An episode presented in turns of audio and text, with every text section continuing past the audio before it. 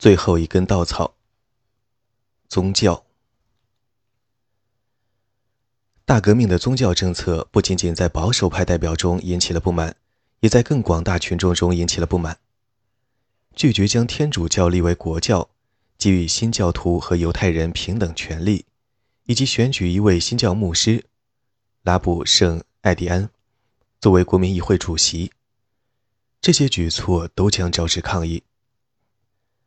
在朗格多克和阿尔萨斯等有大量非天主教信徒的省份。很多天主教徒认为，路德和加尔文的信徒已经控制了议会。一七九零年，这种恐慌在南部蒙托邦和尼姆演变成了宗教暴力事件。发生在尼姆的冲突尤为严重，造成了三百多名天主教支持者的死亡。同年八月，作为尼姆惨剧的回应，信奉天主教的两万名国民自卫军成员在朗格多克北部的贾雷斯高原上聚集。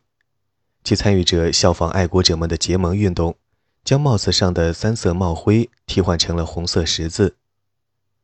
然而，这场集会并不是团结和协商的表现，仇恨和意欲复仇的暗流不断涌动。在接下来的一周，贾雷斯联盟的几位领袖与阿图瓦伯爵以及逃亡者军队建立了联系。大概在同一时期。另一种完全不同的宗教和政治力量，在接近罗瑞河口的教皇飞地引起了一场公开内战。这场内战的冲突双方是阿维尼翁所支持的法国革命同情者和居住在周边城镇的教皇支持者。这场冲突因为阿维尼翁阵营内部天主教温和派和反教会权力的激进派的争斗而变得更加复杂。一七九一年十月，超过六十名信奉天主教的居民被极端激进者残忍杀害，并被抛尸于教皇宫殿的格拉希尔塔中。格拉希尔屠杀成了一个巨大丑闻，在国民议会和全国范围内被热烈讨论和强烈斥责。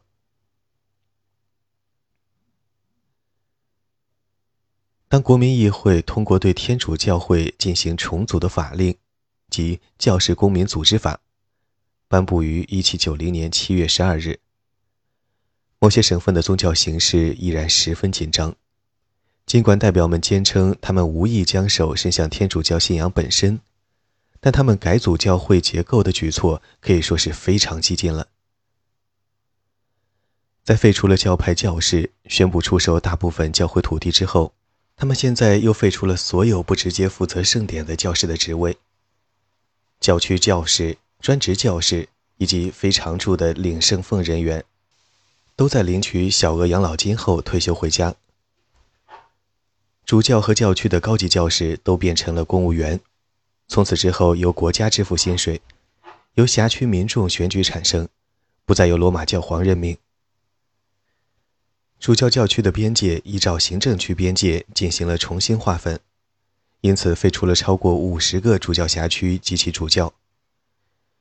主教的圣奉被大幅度削减，而在不远的将来，主教将从教区教士，而非从前般从势力庞大的贵族家庭中选出。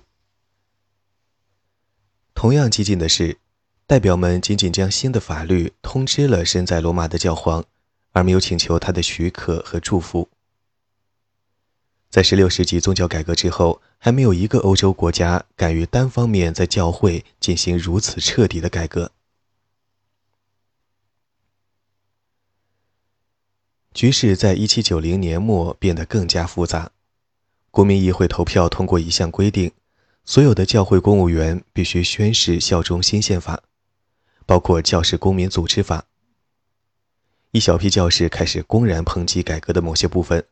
而代表们也愈加不耐烦起来。对这些人、这些教士们很难有恻隐之心。泰奥多尔·韦尼耶，一位年轻时曾考虑进入教会的代表写道：“我们曾对他们宽容过，但现在是时候去了解这些人到底尊不尊重这个国家了。”事实上，立法机构在十一月通过的这个规定。针对的是主教这一群体。规定通过时，他们本以为会激起教师的强烈反对，不过很快就发现，大部分教区教师也是国民议会代表，因此他们中的大部分都会对此表示遵从。而且，任何拒绝单纯而无条件进行宣誓的教师，都将被从他们的岗位上撤下。一七九一年初的几个星期中，法国全境的教士都被迫站在圣坛上，举起右手，进行庄严肃穆的宗教宣誓。当有两位主教拒绝宣誓时，政治领袖们毫不意外；但当五万名教区教士中的接近半数都拒绝宣誓时，他们震惊了。事实上，教区教士和他们的助手在宪法及其对教会的意义上存在很多歧见。他们中有很多人热情地接受了革命立法机构，相信新的法令将给天主教的精神复兴带来必要的改革，而另一些人则认为。在没有将其限定在民事范围的情形下，他们不会宣誓。国家必须尊重宗教事务的独立和神职人员对罗马教宗的忠诚。这个决定也因普遍信徒施加在教士身上的压力而变得更加复杂。在一些地区，宣誓典礼演变成了一种关于是否尊重所有革命政策的公民投票，尤其是对那些在当地宗教文化下很难被领会的政策。教区居民的积极参与，也许可以解释宣誓过程的地区分歧。例如，在以新教徒为主的朗格多克和阿尔萨斯，很多天主教徒相信革命者在强迫他们成为加尔文教徒或者路德教徒，故而可能会攻击任何试图宣誓的教士。同样的，在王国边境的大部分地区，从布列塔尼、诺曼底、安茹西边的普瓦图。一直到北部边境省份洛林、弗朗什孔泰以及一部分的比利牛斯地区，教士们经常被鼓励不要去宣誓。旺代省，这也是一七九三年大规模反革命叛乱的发生地。旺代省的第一场群众性反革命抗议就可以追溯到这个地区的宣誓仪式。相反。在整个大巴黎盆地以及中部、西南部和东南部的一大片省份，教士和教区居民基本上都支持宣誓。在这些地区，当地居民甚至会对拒绝接受新法令的教士动武。巴黎的爱国领袖们对宣誓过程、教区居民的施压以及精妙的神学理论等复杂情形几乎毫无了解。对他们而言，宣誓实质上是一个政治性而非宗教性的仪式。他们对不听话的抗拒这一措施的教士行为大为不解。一七九一年上半年，没有其他内容如此这般的占据着代表们同家人和朋友的通信。在几乎每一封信中，高提耶·德·比奥扎都就宗教危机进行了长篇论述。在他的家乡奥弗涅省，许多教士拒绝遵从法令。其中一些还是他的朋友，他对此感到十分痛苦。他整理了所有支持宪法的论述，找出了教士拒绝遵从法令的两种可能的原因：恐惧的作用和出于良知的小心翼翼。他对教士们仍抱有一线希望，期待他们很快改变想法，并承认新法令的好处。弗朗索瓦·约瑟夫·布歇特。并不是唯一被迫与反对宣誓的家庭斗争的代表。他的姐姐一直将他支持宪法的行为指责为缺乏信仰。与议会代表们相比，各省官员对这些不服管教之人的态度只会更不耐烦。对他们而言，基本事实十分明显：教士拒绝遵守宪法，这表明了他们的反革命立场。而这个局面在一小撮教区教师的行为下急剧恶化，他们积极地为自己因拒绝宣誓而即将面临的被驱逐出教区的境况进行争辩。他们攻击宪法派教士，认为这些教士是被派来取代他们的亵渎神明的入侵者。这些人所主持的胜利非但没有效力，还会使教区民众的灵魂罚入地狱。他们也被认为可能利用布道和忏悔的机会抨击国民议会和革命本身，尤其是在那些大部分教区教士拒绝宣誓的地区，当地官员十分震怒，并担心教士之举会降低他们的权威，并破坏新政权的合法性。官员们开始着迷于这部分教士和反革命分子之间可能的联系。他们知道有几名主教逃到国外，并与逃亡到莱茵河对岸的王子们建立了联系。他们也知道是这些人将教士们批判宪法和最近任命的主教的信件偷运入境。他们还知道反动刊物要求对革命发动圣战，以拯救真正的信仰。最初。在宗教自由的名义下，大部分国民议会代表支持宗教宽容政策，主张将不听话的教士晾在一边，甚至在他们不介入政治、不破坏稳定的情况下，可以被允许主持胜利。但很多地方的政府拒绝接受来自中央政府的这种立场，在他们看来，议会代表们对现实操作中的问题毫无概念。在广大农村，这些教士被视为一切骚乱和反对意见的秘密源头。他们将很快建立一个影响力超过良好公民的小集团。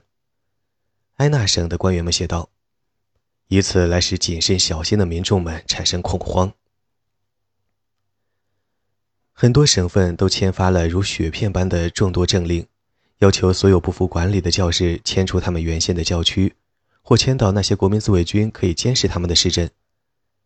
甚至还出现了几个教士被囚禁的事件。到1792年，至少有28个省份签署了这样的政令，而这些政令在技术上均为非法。尤其是在法国西部阿尔萨斯、洛林、中央高原地区，教会危机造成了爱国城镇居民和十分保守的农村居民之间更为严重的两极对抗。这次发生在天主教内部的分裂将持续十余年，并使群众对革命的总体态度发生重大转变。逃亡潮，在教士们对抗教士公民组织法和宣誓活动时，法国贵族们发现自己正处在一系列大伤脑筋的两难困局之中。他们中的大多数。可能包括数十万人，还生活在各地的乡间城堡或城镇别墅中。和他们的平民邻居一样，他们最初也试图对凡尔赛和巴黎正在发生的事情进行了解。根据现存的通信资料，他们中的很多人被革命事件搞得不知所措。他们认为自己被围攻了，因为他们关于社会的基本认识被猛烈抨击，就连他们自己甚至也变成了怀疑和憎恶的目标。一七八九年夏天，住在朗格多克北部乡间别墅的玛丽亚历山德拉·迪斯勒华夫人，被焦虑困扰着。当地农民的起义以及人们忽然拒付租税，使我彻夜难眠，抽泣、哀叹和祈祷，连日不绝。我被这些阴暗又可怕的怀疑弄得惊慌失措。他们为讨好新主子而感到恐慌和屈辱。因为这些人中很多都是社会的渣子，只有贵族。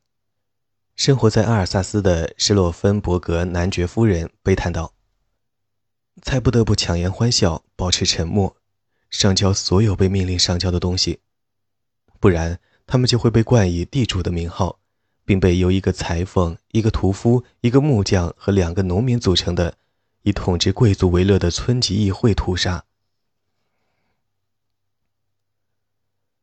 很多贵族家庭选择尽自己所能蛰伏起来，隐居在乡间或城市，以宗教来自我慰藉。但对于年轻贵族而言，蛰伏不在他们的选择范围内。他们受保守派报纸、现役军队中军官间的谈话、逃亡国外的贵族的信件等鼓动，越来越多的人产生了逃亡和武装斗争的念头。毕竟自己曾接受过作战训练。更何况，推翻革命这一恶魔的统治，值得以生命为代价去抗争。到一七九零年末，在巴黎街头公开表示希望迅速的开展反革命运动的贵族数目之多，使英国大使高尔伯爵都为之震惊。很快，反动刊物《巴黎公报》发表了宣誓为解放法国付出生命的军官的神圣名单。法国贵族的逃亡活动可大致分为几轮。第一次大规模逃亡开始于1789年夏，阿图瓦伯爵和其他宫廷贵族在这期间翻越国境西沿逃亡。第二次逃亡高峰是在1790年6月，国民议会废除贵族制之后。对很多贵族而言，这一法令的颁布意味着他们与革命的决裂。最大的一次逃亡潮发生在1791年的夏季至秋季。该年六月，全部军官，他们中的绝大多数是贵族，被强制宣誓效忠宪法。这一宣誓和几个月前教士群体的宣誓别无二致。很多军官已经对大革命非常不满。几个月来，他们不得不面对不听号令的军队，越来越多的士兵参加革命俱乐部，并有时公开反抗指挥官的命令。正在他们斟酌是否应该宣誓之时，却获悉国王自己正尝试逃离巴黎，逃离法国。综合来看，要求宣誓和国王出逃，引发了新一轮的逃亡潮。对于那些正在军队服役的贵族，离开法国相对容易，他们中的很多驻扎在边境附近，只需要骑行一小段距离就可以跨越国境。而且大多数服役贵族相对较年轻，也没有结婚，因此没有很重的家庭负担。根据一项估计，截止到1791年末，约四分之三的军官已经选择弃职。大概在同一时间，驻扎在布雷斯特的约相同比例的海军军官没有归队。居住于王国内陆的贵族们感受到了巨大的逃亡压力。那些还留在国内的军官。拉塔迪潘侯爵夫人回忆道：“收到了来自已经逃亡的军官的信件，指责他们懦弱，对王室不忠。关于勇敢忠诚的骑士应顺应天命，保卫国王和教会的话题，越来越多地出现在每一封信件中，也出现在法国贵族间的每一次谈话中。很多年后，安托万·克莱尔·伊伯多生动地描述了他在1791年。”离开普瓦图时遇见的贵族们，他们把自己想象成了年迈的、凭借荣耀之意启程的圣骑士，吹嘘自己很快就会如雷霆般回归，促使爱国者们就此醒悟。但那些年老的贵族和那些从未在军中服役或已经退役多年、拖家带口的贵族，下决定就没那么容易了。阿尔萨斯的巴比耶家族。正如大多数地位更低微的贵族一样，单单因为经济原因而放弃了逃亡计划。男爵夫人向他已经居住在奥地利境内的儿子解释道：“他们所拥有的仅仅是地产，一旦逃亡，他们将失去一切，再无经济来源。我们别无选择，只能将未来交给上帝，耐心等待他的指示。”然而，很多贵族认为。不管经济和家庭状况如何，都必须要离开。梅德尔夫人描述了在普瓦捷附近的情况。作为一位退役军官，她的丈夫需要做出艰难的决定。除了他们之外，甚至是那些最明智的人都被这种逃亡潮所裹挟，无人能够幸免。逃到国外后，他们一贫如洗，悔恨万分。有四分之三的逃亡者抛妻弃子，置田产于不顾。并因此而倍感忧愁。梅德尔的丈夫最终也选择逃亡，直到她1799年去世，丈夫都在远方为反革命势力而战。到1791年末，至少一万人离开了，他们来自法国的各个地方。讽刺的是，在几乎没有受到教士反叛潮波及的地区，大量当地贵族也选择了离开。国民议会以及随后的立法议会的代表们不断收到大量贵族去到巴黎、去往边境的消息。截至年末，超过半数的曾在第一届议会中任职的贵族已经逃离了法国，当中绝大部分投身于莱茵河沿岸日益壮大的反革命队伍。伊尔兰德巴佐热，这位过去从未参过军，甚至从未扛过枪炮的贵族。在此时，沦为反革命军队中的一名普通士兵。法国民众，尤其是革命领袖们都注意到了这波逃亡浪潮，也都隐隐感觉到了它的可怕。许多贵族从收拾行装、离开其各自居所，到穿越首都一路向西直达德国的路途中，丝毫不掩藏他们的真实意图。此类行径均显著地表明，由贵族阶层主导的反革命势力不断壮大，并随时可能卷土重来，挫败当前如火如荼的革命。同时，这也引起了大环境对于隐藏在幕后、仍在法国国内的未表态的贵族们的无差别怀疑。他们中的任何人都有可能与境外贵族里应外合，并策划对当前革命不利的内部起义。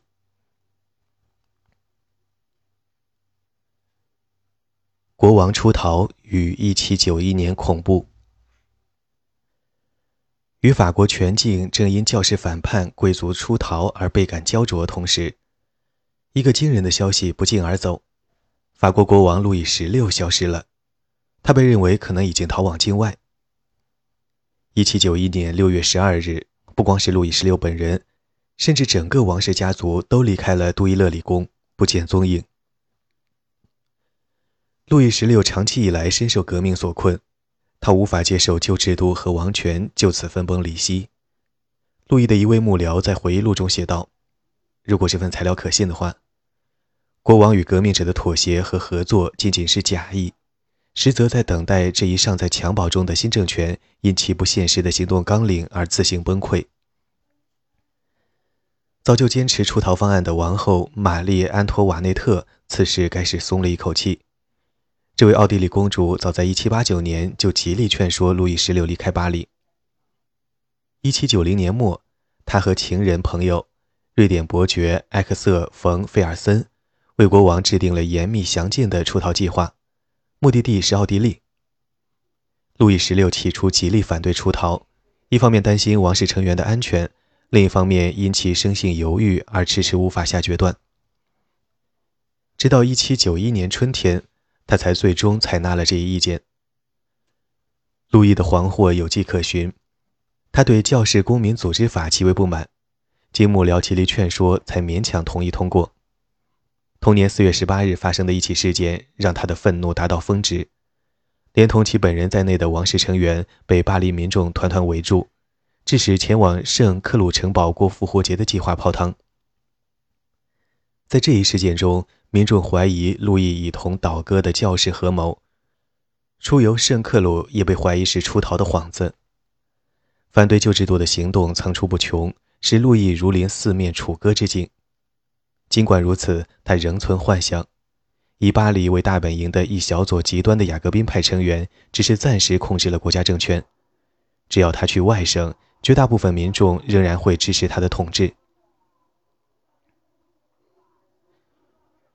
出逃发生在六月二十日至二十一日夜里，起初进展非常顺利。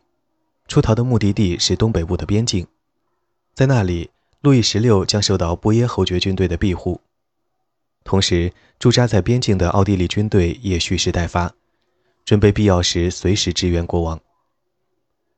在费尔森伯爵的帮助下，国王、王后、他们的两个孩子以及一小撮随从成功地从王宫秘密出逃。并离开了监视严密的巴黎。当天黄昏，他们已经到达东北部香槟区的平原。一行人假装成俄国贵族，坐在有两名护卫骑马护送的两辆大篷马车里，一路驰骋。尽管有几次国王被路人认出，但由于觉得姿势体大且难以置信，因此没有做出任何阻拦举动。然而，由于各种原因，出逃的马车在路上耽搁了数小时。负责接头的部队以为国王并未前来，所以撤退了。当晚近八点，当国王一行行进到洛林大区边缘的圣梅内乌勒镇时，被再次认出。这一次的目击者是曾在凡尔赛担任骑兵的边境议长德鲁埃。行迹败露后，国王一行仓皇驾车逃跑。德鲁埃立即通知市镇议会采取行动。与此同时，德鲁埃本人和一名随从快马加鞭赶上，并控制住了车队。在瓦雷纳，德鲁埃和随从成功聚集起了一群义愤填膺的爱国者和国民自卫军成员，在他们的包围下，路易十六夫妇最终被迫停下脚步。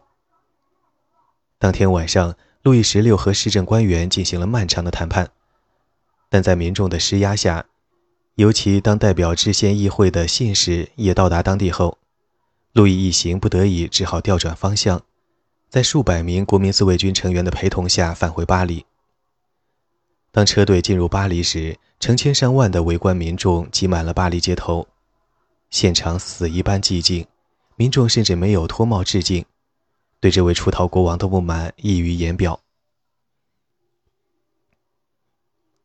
此后三周，国王和王后被软禁在王宫，制宪议会的代表们焦头烂额，急于寻找一个万全之策平息此次危机。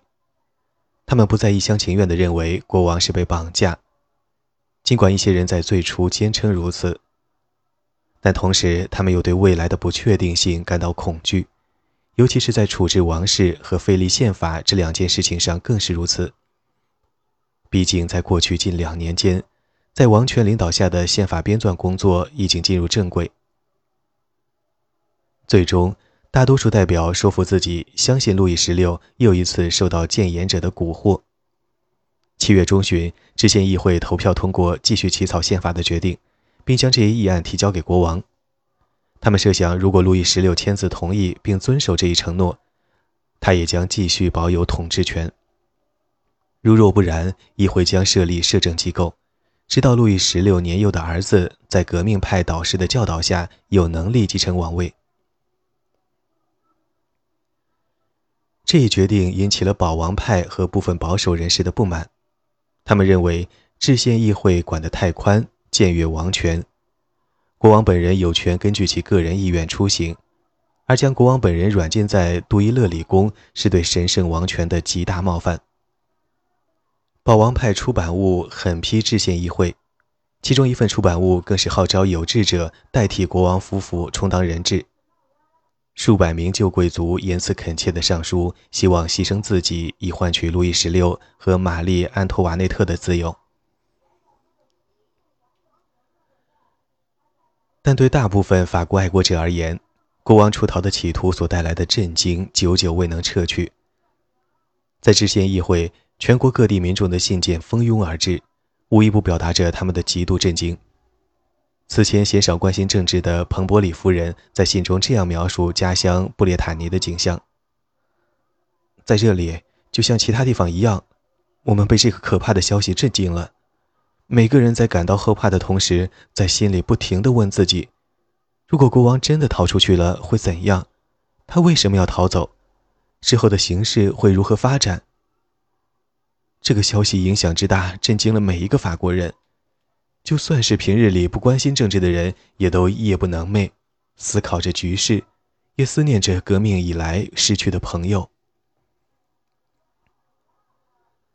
在大约一个月的时间里，路易十六被软禁，制宪议会迟迟未能得出统一的解决方案，而整个法国，上至市政厅和地方议会，下至民间团体和临时成立的公民委员会，都在激烈讨论他们各自面临的形势。爱国民众尤其愤慨，在他们眼中，国王出逃无疑传递了这样一种信息：路易十六并不承认他过去通过的宣誓遵守的一切革命法令。许多民众相信，如果国王出逃成功，紧接着他们将看到外来势力的强力干涉和革命的胎死腹中。路易十六在全国民心骤失。对国王本人的刻薄辱骂，乃至将国王描绘成猪、傻瓜、酒鬼的讽刺漫画，一时间充斥了整个法国。在制宪议会收到的数百封信件中，国王被描绘成了背弃宪法神圣承诺的叛国者和欺骗者。许多民众宣称，他们此后为制宪议会马首是瞻，不管议会决议如何，都将无条件拥戴。相当一部分人甚至表示，他们乐于看到路易十六被废除。更有甚者，一小部分人主张废除君主制，建立共和国。地方议员高提耶·德·比奥扎在信件中承认，收到了奥弗涅地区民众的大量来信，信中均强烈要求将路易十六以叛国罪论处。当然，最为戏剧化、组织最为严密的对国王的声讨发生在巴黎。在路易十六出逃失败后的几天内，以科德利埃俱乐部为首的数个民间团体在巴黎大街小巷组织了声势浩大的游行示威，数千名男女手挽手，大声呼喊他们的诉求：废除国王，建立共和国。很快，众多媒体工作者如雅克·布里索。路易斯·盖拉里奥、让·保尔马拉和前任孔多塞侯爵都参与到声讨活动中，支持民众对建立共和国的诉求。出乎他们意料的是，制宪议会非但无视他们的请愿，还决定如果路易十六签署通过宪法，就不计前嫌。鉴于此，示威者计划于七月十七日在战神广场集中请愿示威。成千上万的巴黎民众在这个温暖和煦的周日下午齐聚广场，一部分人签署了要求建立新政权的请愿书，另一部分人则是静观其变。大部分议会成员在此刻敏感地嗅到了动荡的前兆，民众在极力推动一场剧烈变革的到来，最终失去了耐心。时任巴黎市长巴伊和巴黎市政厅向议会施压。后者随后宣布紧急军事戒严，大批国民自卫军成员被派遣至战神广场平息示威活动，愤怒的民众则向他们投掷石块，而自卫军出于恐惧和愤怒向人群开了火，随后又出动了装备有刺刀的骑兵，数十乃至上百名平民在混乱中被枪杀、刺杀或死在马蹄的踩踏下。此次留学事件恰好发生在1790年结盟节庆典活动一年之后，地点也相同。第一次，议会中大多数爱国代表为国家主导的暴力行径背书，他们强烈要求驻扎在巴黎的军队以武力平息这次动乱。在之后的整个七月到八月，代表们极力推行镇压法案，这被认为是迈向恐怖政治的第一步。议会的监督委员会加大力度，继续追捕意图分裂国家和挫败革命的反革命分子。而对于另一波企图挑战议会权威的共和派，议会同样没有放松警惕。紧急戒严一直未被解除，官方在巴黎全城大肆搜捕可疑人员，许多人甚至未经起诉就被逮捕入狱。国民自卫军和便衣警察接到指令。在大街小巷夜以继日的巡逻，并阻止任何示威或集会。新闻审查陡然加强，达到了1789年初以来的高峰。大量出版人和记者，不论他们来自保守派阵营还是激进派阵营，被逮捕入狱，亦或是被迫隐姓埋名。法米扬、马拉、德穆兰和盖拉里奥均在此列。许多温和派议员打着一石二鸟的打算，既希望平息动乱和永久消除其后续影响，又希望顺道排除异己，使意见团体再无质疑议会政策的可能。这种以官方为主导的暴力镇压行动不光发生在巴黎，就连地方政府也采取了类似措施，而且其残酷程度较之巴黎有过之而无不及。身份未明的旅人，转发煽动性言论的民众，任何看似可疑的个体都有可能被逮捕，且未经起诉就下狱。所有与可疑人员相关的往来信件都将被监督人员拆阅，以期从中发现能定其罪的证据。在地方政府主导的排除异己行动中，首当其冲的是反叛教士和旧贵族。在过去的数周里，地方政府已经被教士的反叛问题搞得焦头烂额，而国王出逃的消息也触发了新一轮贵族外逃潮。各地的国民自卫军和警察倾巢而出，在全国范围内搜查私宅和宗教场所，以阻止任何可能造成社会动荡的活动。不服从管理的教士被包围，哪怕他们从未参与煽动社会不稳定的活动。在一些地方，贵族成员甚至被软禁在私宅中，或是被圈禁在特定的城镇。一封从利摩日市政府寄往议会的书信，描绘了当时的情景。地方官员们抱怨数量庞大的退休官员和王室护卫成员去到他们的城市，前往巴黎。他们中的许多人随身携带着来自莱茵河对岸逃亡贵族的信件，信件中不乏激烈的言辞，鼓励这些人团结起来反抗，否则将蒙受莫大的耻辱。总体而言。正如利莫日市政官员所说：“我们的贵族和那些不安分的教士愈发胆大妄为，他们是革命的绊脚石。”另外，路易十六出逃的危机还造成了雅各宾派内部的极大分化。实际上，早在1791年春天，大部分雅各宾派议员眼见激进立场难以为继，就已经趋向温和态度，并打算促成革命平息。正如激进派议员巴斯奇亚·德·穆格里耶在五月末所说：“是时候走向缓和了，专制的时代已经成为历史。我们现在必须在全体民众中求同存异，在团结和平的基础上走向自由。”然而，就在国王出逃后的几天里，许多不在议会中任职的雅各宾派成员变得激进，要求推翻国王和建立共和国。这样的言论惹恼了大部分立场温和的成员。七月十六日，被誉为雅各宾派的青年土耳其党人的巴纳夫、杜波尔和亚历山大·拉梅特三巨头，带领着主张温和立场的成员，几乎是所有雅各宾议员，决然出走，在斐扬修道院另立山头。新成立的宪法之友协会主张拥护宪法的温和立场。只有少数成员，包括佩蒂翁、罗伯斯庇尔和格雷瓜尔在内的不到十人拒绝离开原俱乐部。自此，雅各宾俱乐部一分为二：温和的斐扬派和激进的雅各宾派。二者都宣称自己才是代表雅各宾俱乐部的合法机构。接下来的数周内，在佩蒂翁的主导下。留在原俱乐部的雅各宾派成员极力促成与斐扬派和解。在分裂后，两派各自都曾发表过言辞恳切的请愿书，希望重归于好。尽管约六十名成员最终回到了原俱乐部，但激进派与温和派的分化已成定局。各种不可调和的分歧让两派在此后变得水火不容。巴斯奇亚极力抨击坚持留在原俱乐部的伙伴。认为他们眼睛只盯着选票，而不是国家的未来。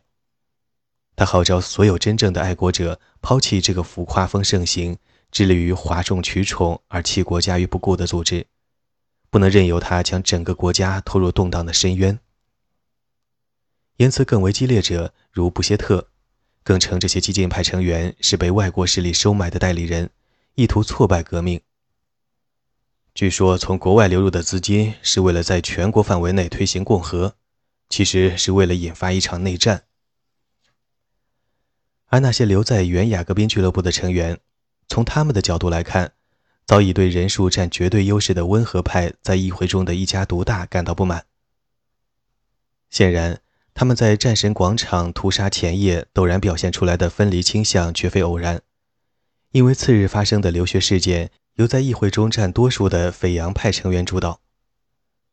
这些曾经为创造一个更好的世界而并肩作战的伙伴们，现今将矛头对准了彼此，争相谴责对方为叛徒。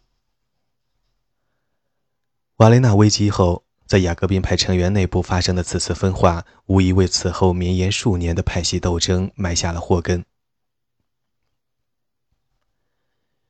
虽然经历了严重的分化，但国民议会仍然砥砺前行，保守派议员继续抵制议会，激进派议员陷入一片混乱，重担则由斐扬派扛起。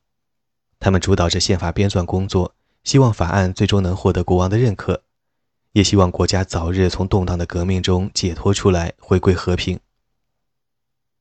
九月初，在腹背受敌的情况下，主导宪法编纂工作的代表宣布，宪法的终稿已经完成。同时，也已经呈交给国王审阅。大约一周后，路易十六宣布通过宪法。九月十四日，路易十六亲自前往议会大厅，正式签署通过宪法并宣誓。在国王的支持下，议会颁布大赦法令，命令全国监狱释放此前所有因政治原因被捕的反革命分子和亲共和派。全法的爱国上层人士纷纷致信议会，宣誓效忠于新政权。尽管官方已经宣布革命结束，然而弥漫在全国的猜疑和恐怖氛围远没有消散。